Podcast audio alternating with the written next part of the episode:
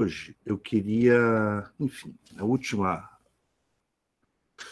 Hoje é a última aula sobre uh, Kant, uh, e eu vou tentar uh, discutir um pouco né, o que a gente já vinha trabalhando, que é a relação entre os princípios universais, transcendentais, aqueles que se afirmam como é, condições de possibilidade é, de uma experiência, no caso aqui seria a experiência política, né? e né, o juízo é, empírico, o juízo político, que sempre é um juízo, é, digamos assim, é, é, sempre um juízo é, circunstanciado, né? ou seja, um juízo que leve em conta eh, as circunstâncias eh, em que é eh, formulado. Essa primeira, esse primeiro slide mais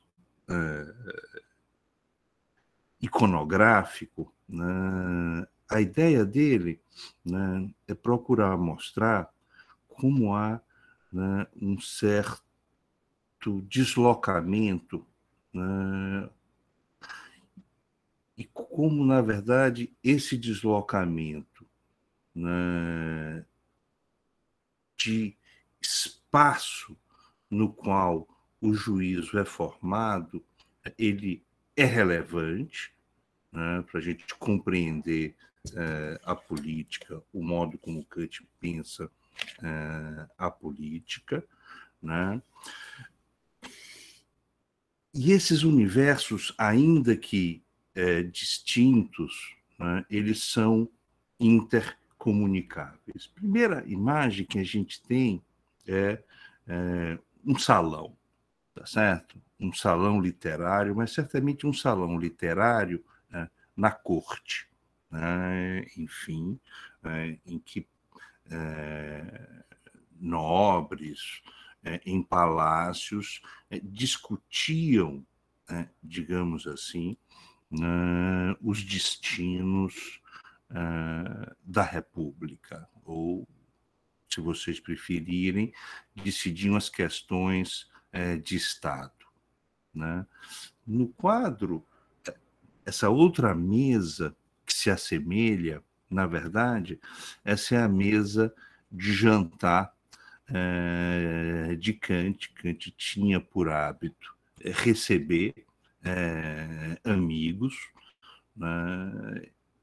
e era um, digamos assim, um hábito comum, não só de Kant, né? mas é, dos homens de letras, é, dos intelectuais, se reunirem né? para discutirem também questões de natureza política. Aí já não importava tá certo? Relações é, de nobreza. Né? Aí o que importa são as relações é, pessoais, né? relações de amizade. Né? São Kant e seus amigos é, discutindo um assunto que consideravam é, relevante. No canto esquerdo abaixo, o que a gente tem é uma aula de Kant para oficiais russos. Né? Essa é a representação. Né? Kant dando aula para o oficialato é, russo. Na verdade, Königsberg era uma cidade, e ainda é uma cidade, hoje é Kaliningrado, com influência é, russa muito grande. Né? Ela fica lá na Prússia Oriental, no norte da Prússia Oriental, e hoje, na verdade, é um território é, russo. Né? Não foi reincorporado à Alemanha, até porque fica realmente é, distante. E aquele, naquele período fazia parte da Prússia, mas era um território que, volta e meia, se encontrava sobre domínio, uh, sob uh, domínio uh, russo.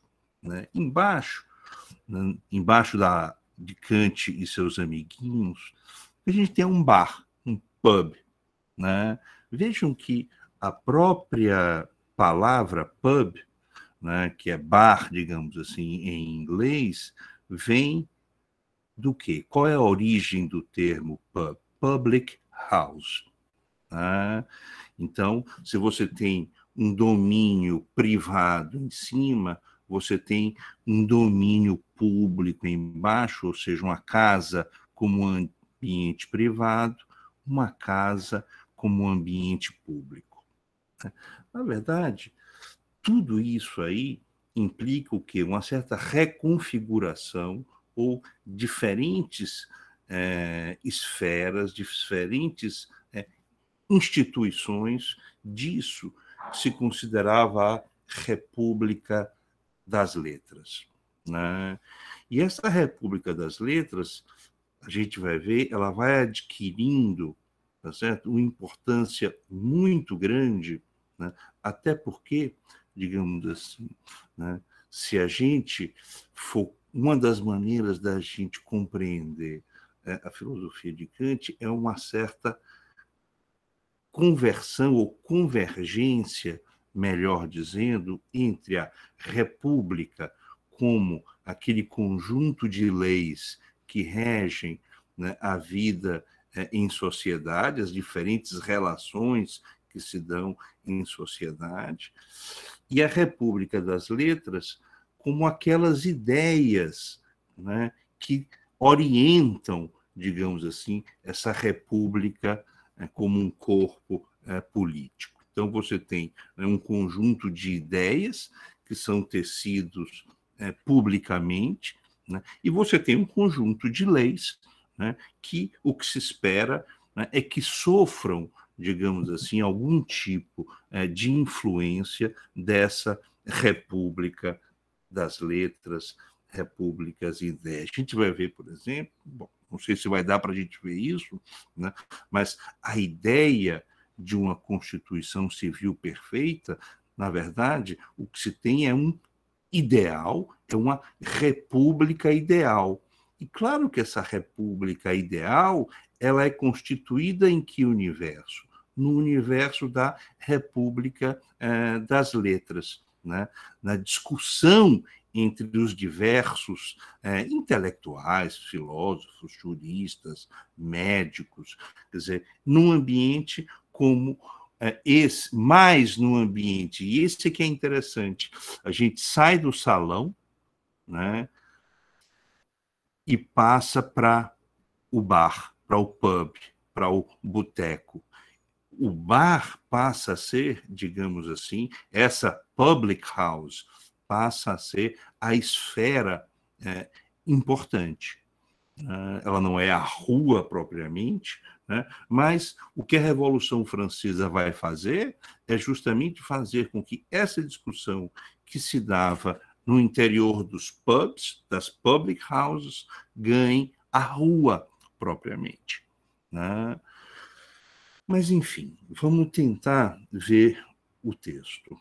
Né? Essa é figura importante. Esse é o, o, o Foster, que era o principal é, jacobino.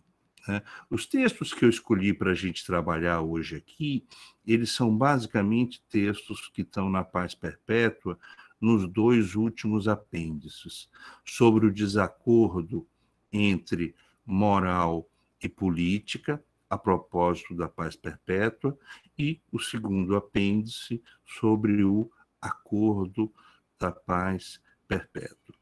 Kant é um filósofo interessante. Normalmente, apêndices são coisas de pouca importância, mas Kant considerava apêndice, né, digamos assim, momentos importantes do seu corpo é, teórico. Né? Então, veja. Na verdade, né, retomando, essa passagem retoma um pouco algo que a gente já vinha vendo, né, que é a relação entre direito natural, como aquele conjunto de leis, tá certo? Que estão no fundamento de toda e qualquer constituição, que não podem ser, digamos assim, é, sofrer atentado, que não podem ser agredidos por nenhuma constituição positiva. Né? Só que aqui eu acho que vai haver uma determinação a mais, uma certa compreensão a mais do que é exatamente esse é, direito é, natural. Né? Então vamos lá. A moral já é, em si mesma, uma prática em sentido positivo, né? enquanto conjunto de leis que ordenam incondicionalmente, segundo as quais devemos agir.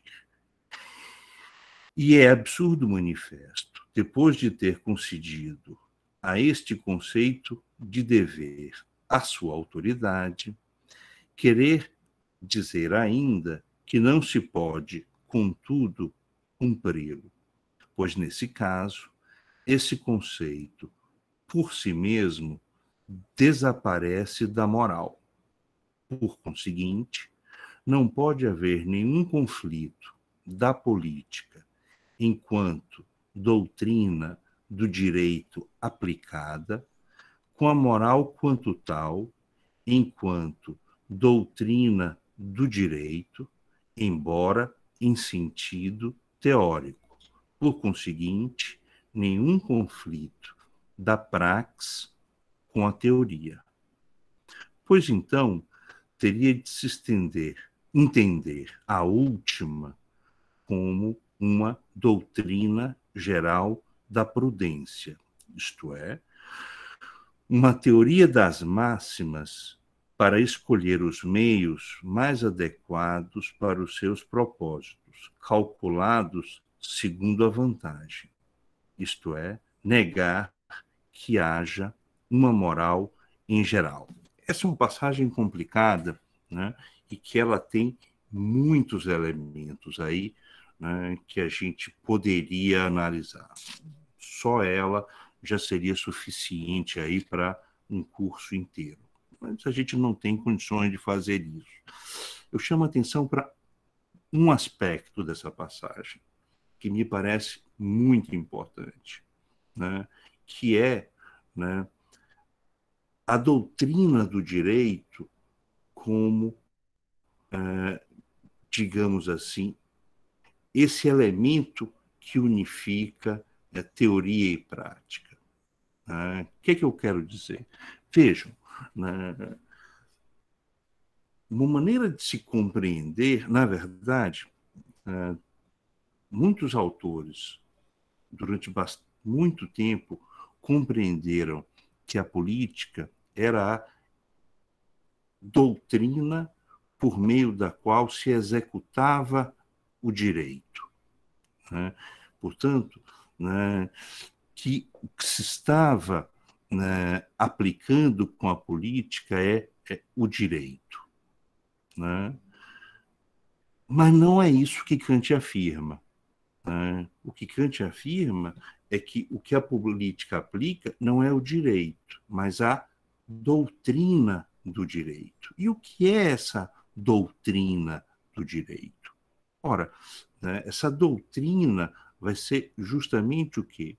Né, aquele conjunto de ideias, né, mais ou menos é, sistemático, mais ou menos é, definido, tá certo?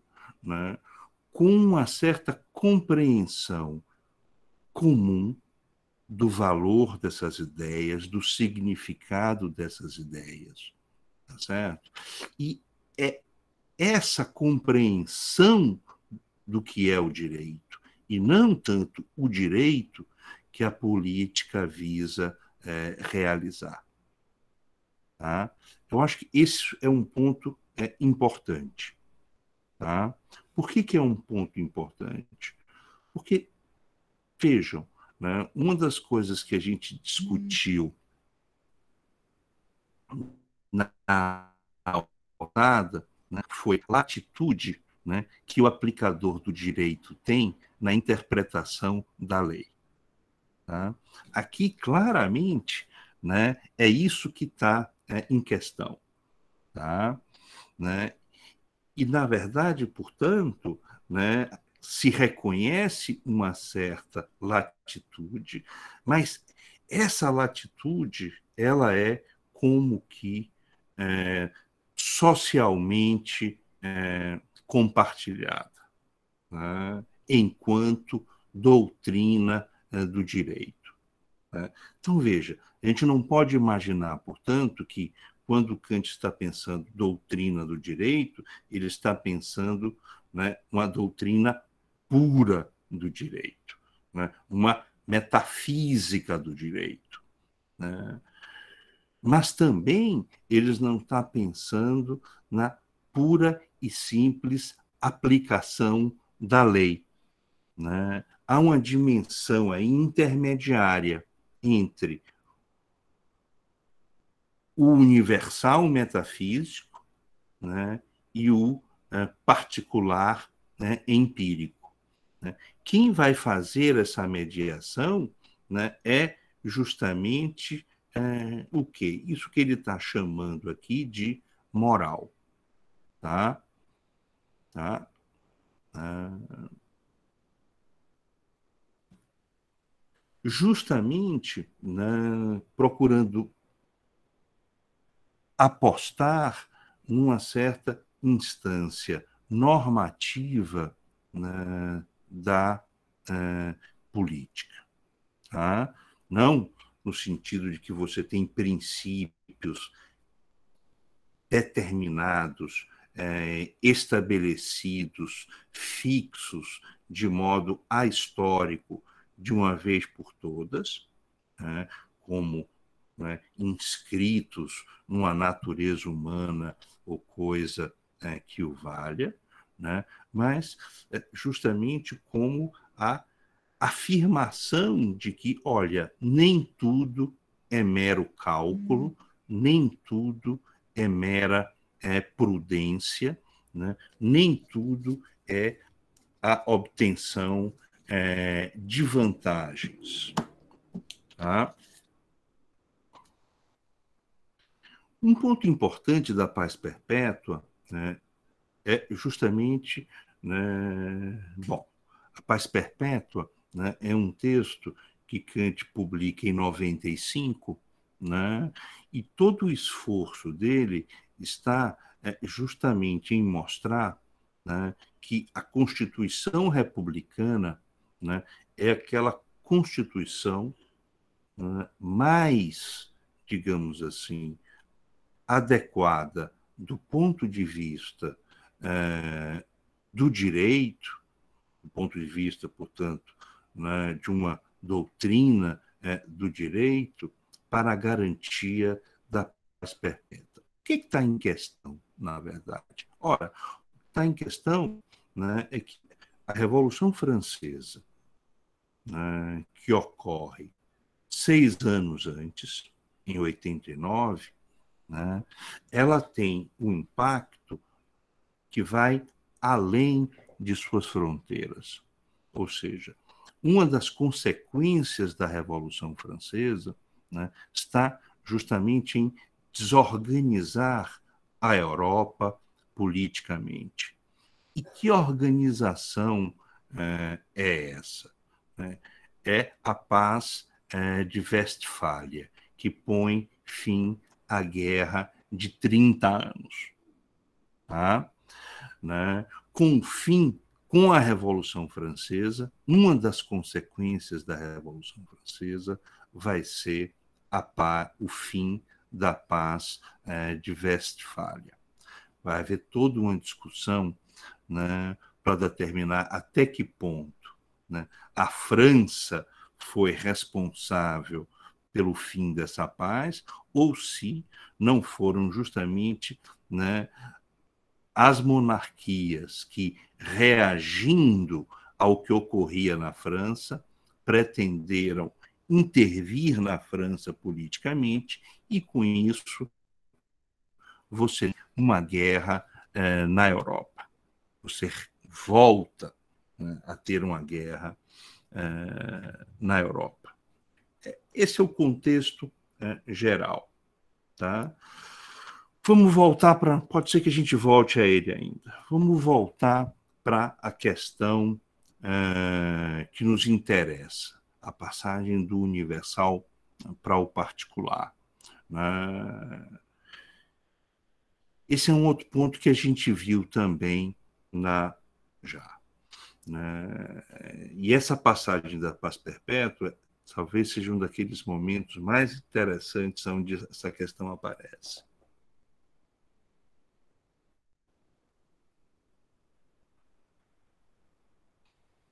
Hum, cadê? Embora as leis citadas né, sejam objetivamente, isto é, na intenção dos. Na verdade, o que está em questão aqui, essas leis citadas, são o modo, o modo como né, as diferentes nações se relacionam entre si né, e é, ou seja, leis de direito de, internacional, de direito da guerra, na verdade. Embora as leis citadas sejam objetivamente, isto é, na intenção dos detentores do poder, meras leis proibitivas, algumas delas são, contudo, de, tri, de tipo estrito, sem distinção de circunstâncias, que exigem imediatamente uma supressão, enquanto outras, que certamente, sem ser exceção da regra do direito, mas considerando o exercício dessa regra por meio das circunstâncias, estendem subjetivamente a sua autorização e contêm permissões para adiar a execução, sem, contudo, perder, perder de vista o fim.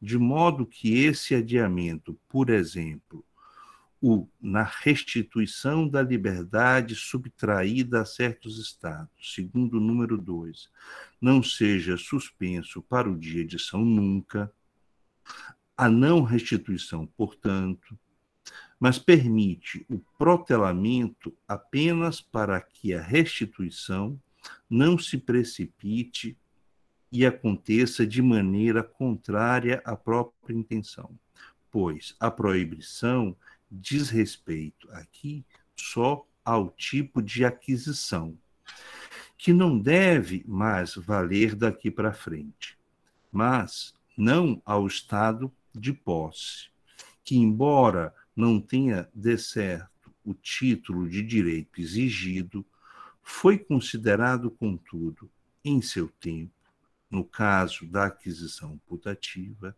segundo a opinião pública sustentada naquela época, legítimo por todos os Estados. Veja, o que está em questão aqui? Né? A ocupação, tá certo? É, por um Estado do território de um outro Estado e a, in, a imposição neste território ocupado das leis do território é, ocupante. Ou seja, você ampliar o poder do Estado por aquisição, por direito de é, conquista. Tá? Ora, num período, no momento em que Kant redige a paz perpétua, está claro já que a conquista não gera é, direito. Né? Que a guerra é, que visa a ampliação do território, que a guerra de conquista, portanto, uma guerra agressiva, carece de qualquer fundamento é, jurídico. Né? Ocorre, porém, que, de fato, você tem ou pode ter né, povos nessa situação, né, em que pertencentes a uma nação né, encontram-se submetidos à outra. A fronteira entre a França e a Alemanha, a Alsácia, a Lorena, né, sempre né, um terreno é, em disputa. Né? Já então, né, e o que, que Kant está dizendo aqui? Ora, ainda que a aquisição original, ainda que a aquisição por conquista hoje seja considerada injusta, seja considerada contrária ao direito, no passado ela foi considerada legítima. Né? E talvez seja necessário né, aguardar um momento em que né, a reparação né, do que hoje nos parece injusto né, se dê né, de modo é, gradual. Não sei se vocês lembram, a passagem do estado de natureza para o estado civil se dava por meio de uma lei permissiva. Né? O indivíduo, né, ou grupo de indivíduos, né, eles é, são autorizados a forçar o outro a entrar consigo ou com eles numa relação jurídica. Aqui, a lei permissiva funciona um pouco no sentido inverso. A lei permissiva justifica um adiamento, tá certo, da realização da doutrina do direito, né, para um momento mais propício. Né? Ou seja, é preciso, então, olhar as circunstâncias né, e avaliar né, né, se elas são favoráveis ou se elas são desfavoráveis, ou seja, se com a intenção de realizar o direito não se acaba, na verdade, pondo tudo a perder, agravando, portanto, é, uma é, situação.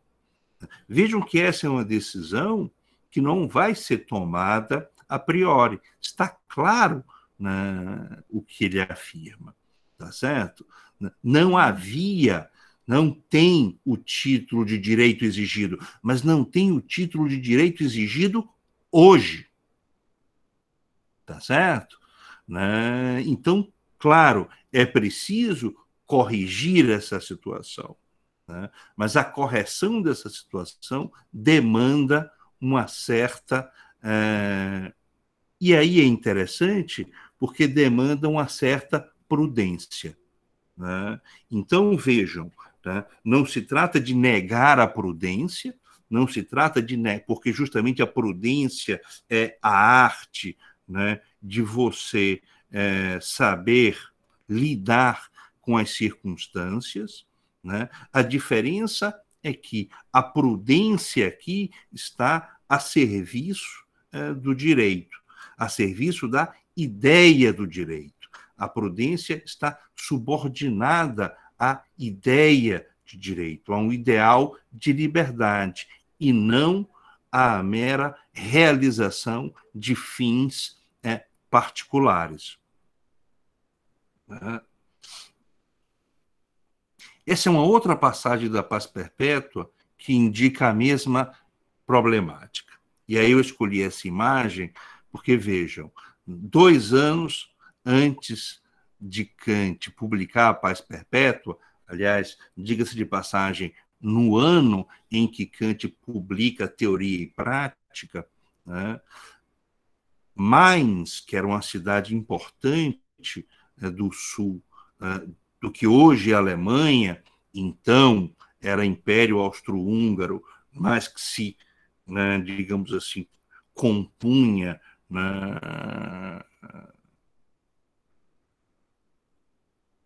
o mundo germânico, né, mas se declara uma república. Né? Mainz é, digamos assim, a célula jacobina né, do mundo germânico. Mainz era a Salvador né, de então. Tá certo? Né? Agora vejam essa passagem.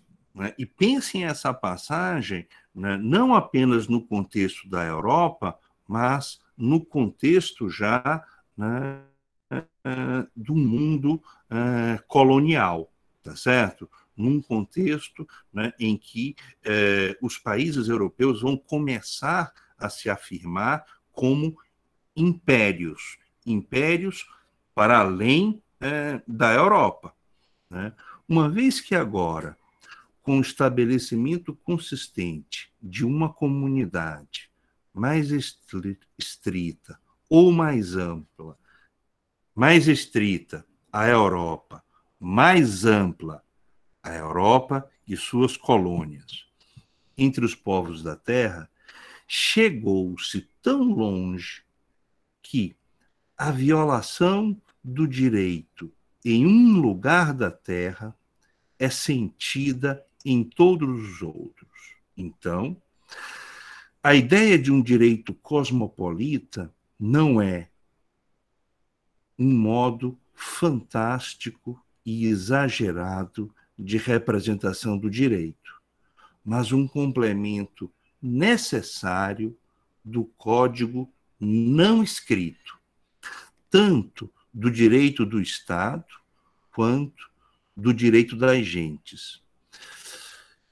para o direito público dos seres humanos e, assim, para a paz perpétua da qual, apenas sob essa condição, podemos nos lisonjear de nos, nos encontrarmos em uma contínua aproximação. Aí duas passagens, olha, há dois elementos nesse texto que para mim são muito importantes. Primeiro, a referência ao sentimento. Tá? Né? O sentimento significa o quê? Né? Uma vinculação entre mim e o outro, não importa né, o quão distante ele esteja fisicamente é de mim. Ou seja, a violação de um direito em qualquer lugar da Terra é sentida por todos. Né? Se vocês lembram bem aquela passagem que a gente comentou, né? o problema da determinação e da indeterminação, do meu e do teu, ou seja, uma distribuição justa do meu e do teu, uma distribuição que não viole a, a liberdade e a igualdade é, de cada um, né? essa distribuição só será peremptória, essa determinação só será peremptória quando a ideia de contrato originário se estender a todos os povos da Terra.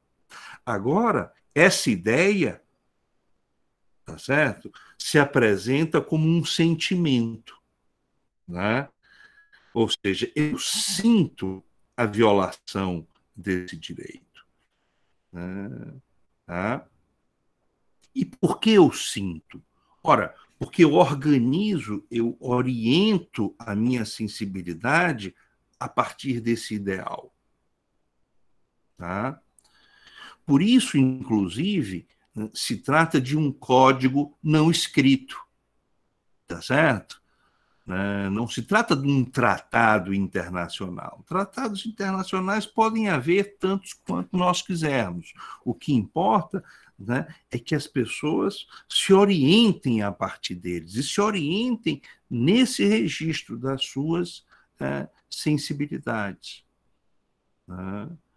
Ou seja, então, aquela doutrina do direito a que Kant se referia né, lá no começo da, daquela, da nossa aula hoje, no começo do texto, porque essa passagem, inclusive, é anterior, aquela doutrina do direito não é a doutrina do direito que Kant escreveu, nem a doutrina do direito que Fichte irá escrever, nem é, nem são os princípios do direito natural de Hegel. Não. Né? Essa doutrina do direito é justamente o que? Esse código não escrito. Tá certo? Né? É essa ideia é, que nós compartilhamos.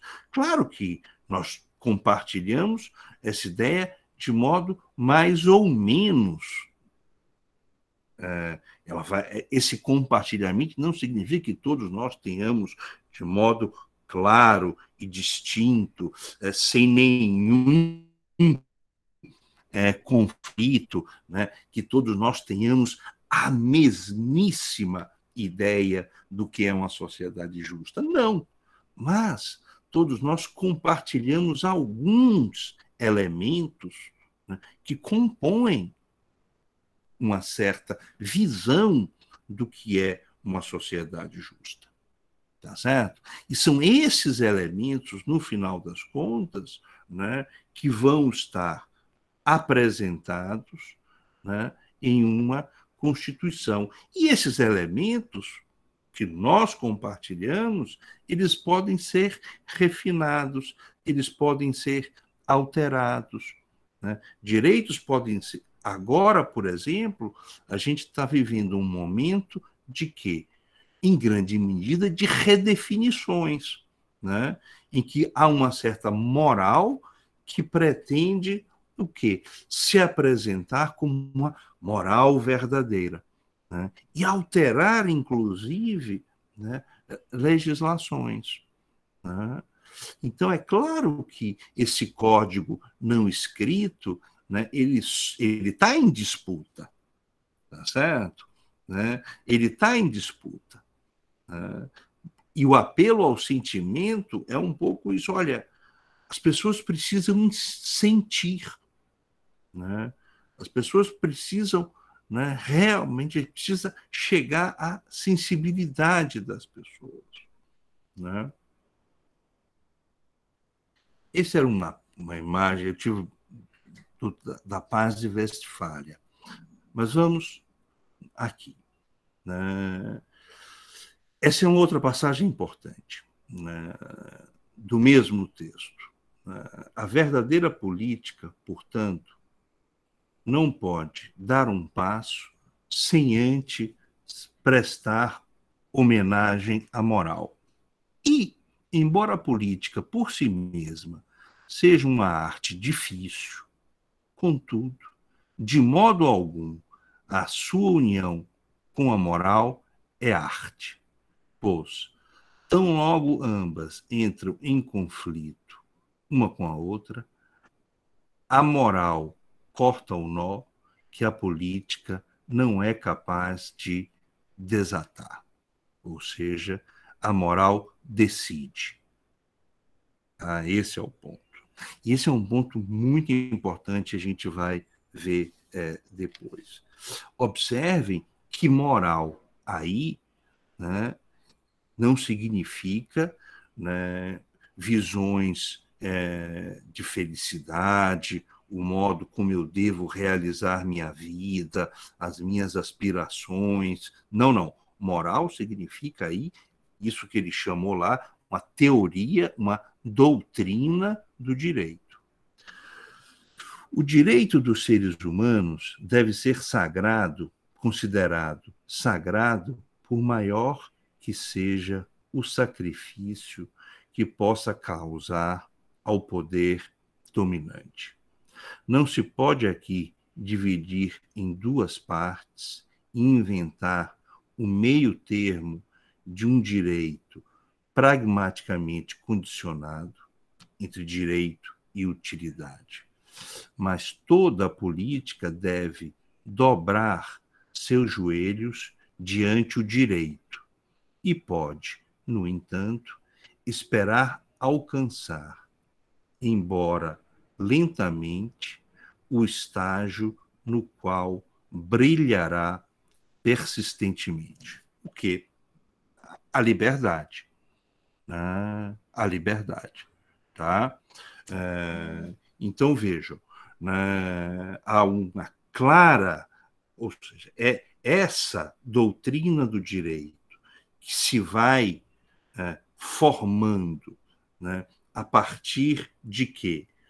A partir né, dos salões, né, das conversas entre os amigos, né, que se forma, inclusive, é, no momento em que é, um professor universitário se dirige a um corpo de oficiais, ou seja, no momento em que se forma uma burocracia né? mas que também já está ali nas ruas, nos bares, ou seja, ela se forma de maneira difusa essa doutrina do direito e ela penetra também de maneira difusa por vários canais a estrutura é, do Estado. Tá? É, ou seja, então, entre a República, entre o soberano, né, como aquela autoridade máxima no Estado, e a República das Letras, né, tem precedência, tem o primado né, a República das Letras, né, mas no sentido de um caminhar lento e progressivo para a realização desses princípios. Tá? Tá? Não se trata também né, de negar né, de modo total né, o caráter, sem dúvida alguma, é prudencial né, que o Estado deve ter. Tá? A República das Letras né, não é, digamos assim, uma célula é, revolucionária. Né? Mas é claro, tá certo, que um, uma revolução eclodiu. Tá? Uma revolução eclodiu. Né?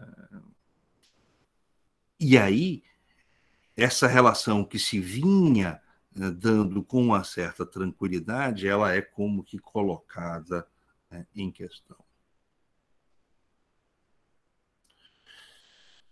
Ah, então vejam, há uma aproximação lenta, né, porém constante.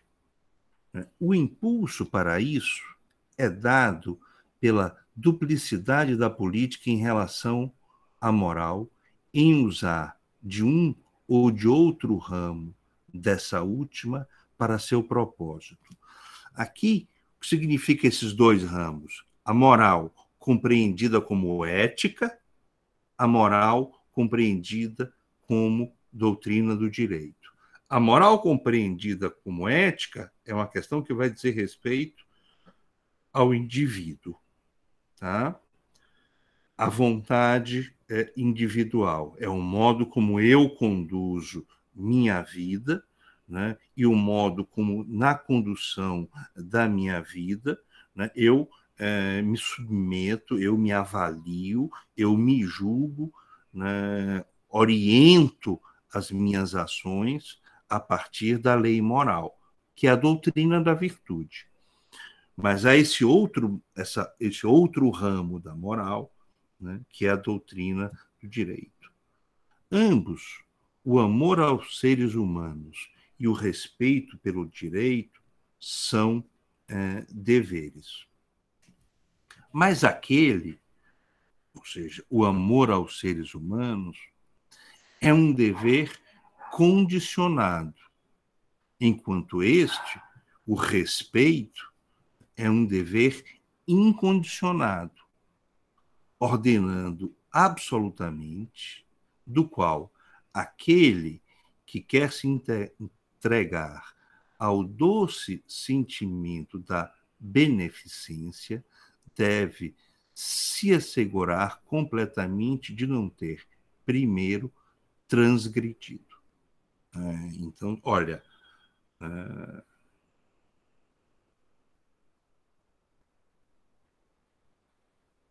Então, do ponto de vista da ética, né, desejar fazer o bem do outro, né, por melhor que seja a minha intenção, né, eu preciso antes avaliar se eu é, respeito é, o direito é, do outro. Então, entre o amor e o respeito, Kant vai dizer, o respeito vem em primeiro lugar. Né? O respeito é algo que pode ser exigido. O amor não é algo que possa ser exigido. Né? Eu não posso obrigar alguém a amar o outro, mas eu devo obrigá-lo a respeitar o outro. Né? política concorda facilmente com a moral no primeiro sentido, como ética, né? em entregar o direito dos seres humanos aos seus superiores. Isso é interessante. Que, que ele está dizendo? Diz, olha, é fácil, tá certo?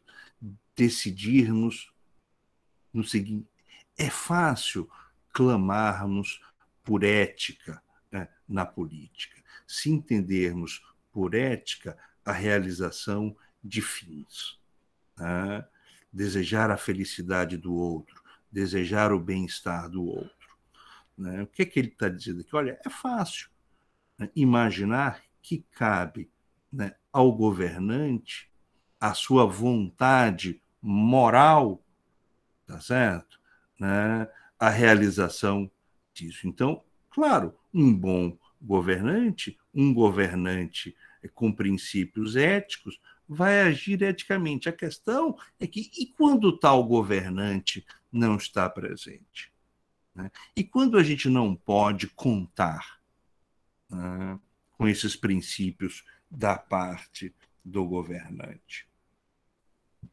Mas, em relação à moral, no, segui no segundo sentido, como doutrina do direito, diante da qual ela, a política, deve dobrar seus joelhos, a política acha aconselhável não se envolver em absoluto em um pacto, preferindo negar-lhe toda a realidade e interpretar todos os deveres como mera benevolência.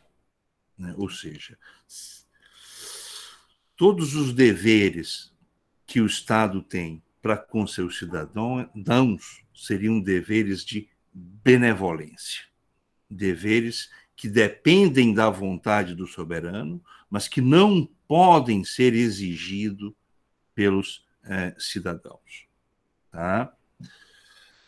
Perfídia de uma política lucífuga que teria, contudo, facilmente, que seria, contudo, facilmente frustrada pela filosofia mediante a publicidade de suas máximas. Se a política apenas ousasse a conceder ao filósofo a publicidade das suas. Nesse sentido, sugiro outro princípio transcendental e afirmativo do direito público, cuja forma seria essa. Todas as máximas que necessitam de publicidade para não falhar em seu fim concordam com o direito e a política unidos. Pois, se elas podem alcançar seu fim tão somente pela publicidade, devem estar em conformidade com o fim universal do público a felicidade. Fim com o qual é a tarefa própria da política estar de acordo. Tornar o público satisfeito com a sua condição. Mas, se esse fim deve ser alcançável apenas pela publicidade, isto é, pelo afastamento de toda desconfiança contra as máximas da política, então esta, tam, estas também devem estar em concordância com o direito público, pois apenas no direito é possível a união de todos. A subsequente exposição e elucidação deste princípio terei de expor em outra ocasião. Eu adoro quando um filósofo diz isso, eu acho uma coisa maravilhosa. Terei... Não, eu vou fazer isso num outro momento. E não faz. A subsequente exposição e elucidação desse princípio terei de expor em outra ocasião. Que se trata apenas de uma fórmula transcendental é de se ver a partir do afastamento de todas as condições empíricas da doutrina da felicidade como matéria da lei e a partir da mera consideração da forma da legalidade universal. Bom, esse é um parágrafo grande né, e que é, tem várias questões. Né? A gente já está se aproximando é, do final, mas é, estamos já também no final aqui. Né. Vejam, né, a questão aqui é a seguinte: né, olha, né, tá, toda lei e toda lei é, jurídica, o direito, ele se exprime, se expressa através de uma legislação pública. Perfeito. Né?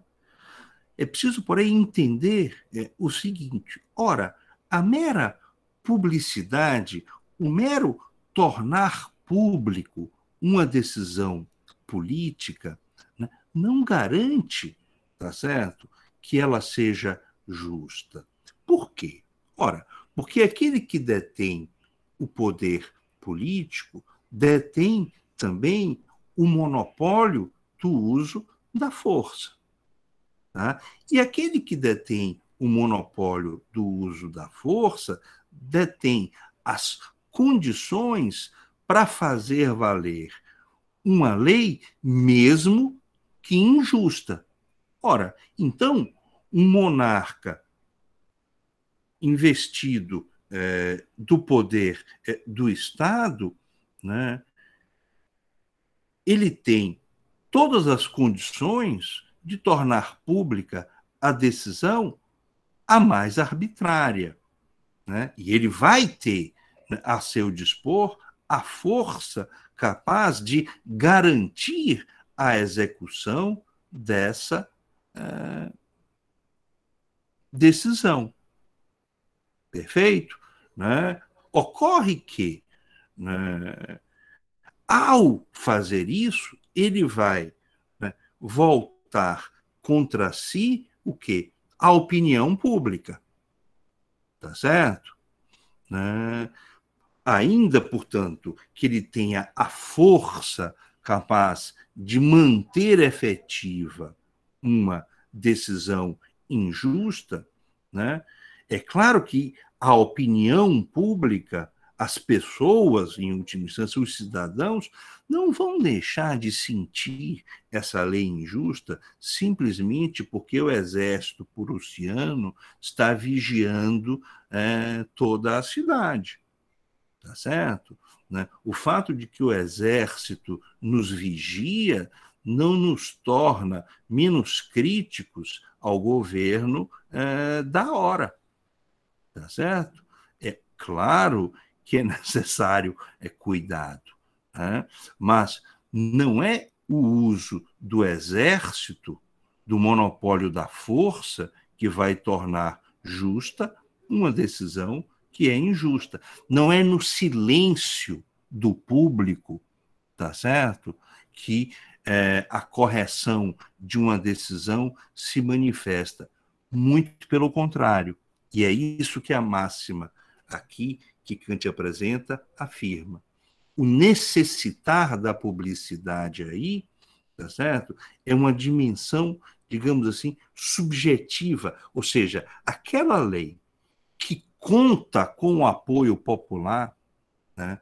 aquela lei, tá certo? Né? Que conta com o apoio popular para ter o seu fim realizado, essa é uma lei é, justa. Tá? Se a gente pegar o exemplo do, da mudança no sistema de propriedade, né, é claro né, que é, a igreja né, e a nobreza tinham razões para protestar contra uma reforma agrária, né, contra uma distribuição é, de terras. Tá certo? Mas né, a opinião pública se mostra favorável a essa é, decisão. Ora, portanto, o apoio que a opinião pública dá acaba se revelando é, fundamental. É na opinião pública né, que a legislação deve buscar, tá certo, o seu apoio e não tão somente no uso é, da força. Tá? Então, veja, essa figura do filósofo, que ele, ah, o filósofo, a publicidade de suas máximas, na verdade não há, vai ter um outro texto, que é um texto muito interessante, que é o artigo secreto, né, no, no qual Kant vai justamente eliminar a figura do filósofo como conselheiro. E diga-se de passagem, o filósofo é aquele que discute publicamente, completamente do filósofo anterior, que era o conselheiro do príncipe, tá certo?